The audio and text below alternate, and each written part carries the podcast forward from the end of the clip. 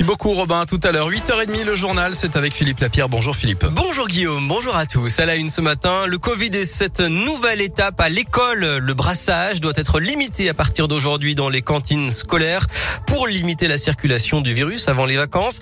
Les activités sportives doivent se dérouler en extérieur et quand ce n'est pas possible, le gouvernement recommande des activités de basse intensité avec une distanciation de 2 mètres et le port du masque.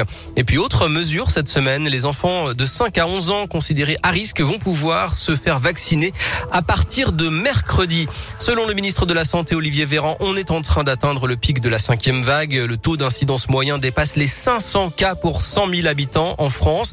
C'est du jamais vu depuis la deuxième vague. Le taux d'incidence est même à 733 dans le Rhône. Et puis selon le ministère de l'Intérieur, 400 enquêtes ont été ouvertes pour démanteler des réseaux de faux passes sanitaires. Dans l'actu, une matinée un peu compliquée dans les gares lyonnaises avec un mouvement social à la SNCF. Plusieurs lignes sont perturbées, notamment Lyon-Saint-André-le-Gaz, Villefranche, Lyon-Vienne et Lyon-Perrache-Saint-Etienne. Bon bilan pour la fête des Lumières. Elle a attiré près de 2 millions de visiteurs. Cette année, environ 1 million 800 000 d'après les chiffres officiels. Pas d'incident majeur d'après la préfecture qui signale quand même des verbalisations pour non-port du masque et des fermetures administratives de restaurants pour non-respect des restrictions sanitaires. Notez que l'association étudiante Gaëlis a pu récolter 30 000 euros de dons grâce à l'opération des Luminions du Cœur avec Radioscoop. Encore une école occupée pour des enfants sans abri. C'est la douzième cet hiver dans le Grand Lyon. L'école Charial dans le troisième s'ajoute à la liste. Un collectif héberge deux familles. Une mère de 41 ans jugée toute cette semaine devant les assises du Rhône. À Lyon, elle est accusée d'un double infanticide, celui de ses filles de 3 et 5 ans. Il y a 3 ans à la gendarmerie de Limonest. Elle nie les faits. À Givors, le maire sortant, Mohamed Boudjelaba, a été réélu hier. Il a fallu revoter après l'annulation du scrutin de 2020 pour des soupçons de pression sur des électeurs. Deux voitures de police incendiées par des cocktails Molotov. Ça s'est passé dans la nuit de samedi à dimanche dans la Loire, juste devant le commissariat de Firmini. Une enquête est ouverte. Il n'y a pas eu d'interpellation pour l'instant. Et puis un double coup de pouce cette semaine. Bonne nouvelle, le chèque énergie et l'indemnité inflation vont être versés à partir de ce lundi. Deux aides de 100 euros net. Il n'y a pas de démarche à effectuer pour les bénéficiaires. Le sport et l'exploit du néerlandais Max Verstappen, sacré champion du monde de Formule 1 ce week-end après le dernier Grand Prix devant Lewis Hamilton. Le foot et la victoire des Lyonnaises de Buzyn sur la pelouse du Paris FC. Les Lyonnaises qui restent leaders du championnat.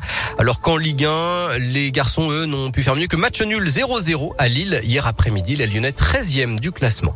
Enfin, le plus grand problème de l'hiver est enfin résolu, Guillaume. Bonne nouvelle. Faire Oui. des raclettes avec les bonnes Ah, proportions. C'est vrai que ça c'était important. hein. Eh oui, trois ingénieurs lyonnais, Clément, Hugo et Sylvain, ont créé raclette.world avec une bonne dose de second degré, un site internet qui calcule les quantités à prévoir en fonction des aliments et du nombre de convives.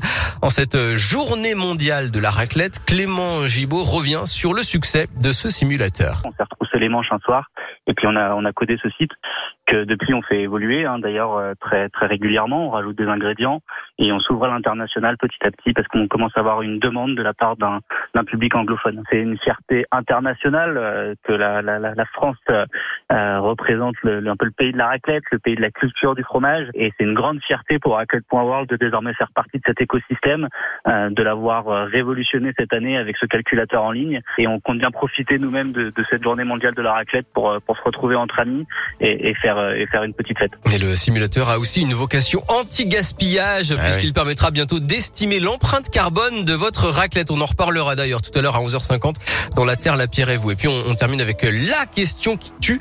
La raclette est-elle selon vous le meilleur plat d'hiver? C'est la question du jour. Vous pouvez voter sur radioscoop.com.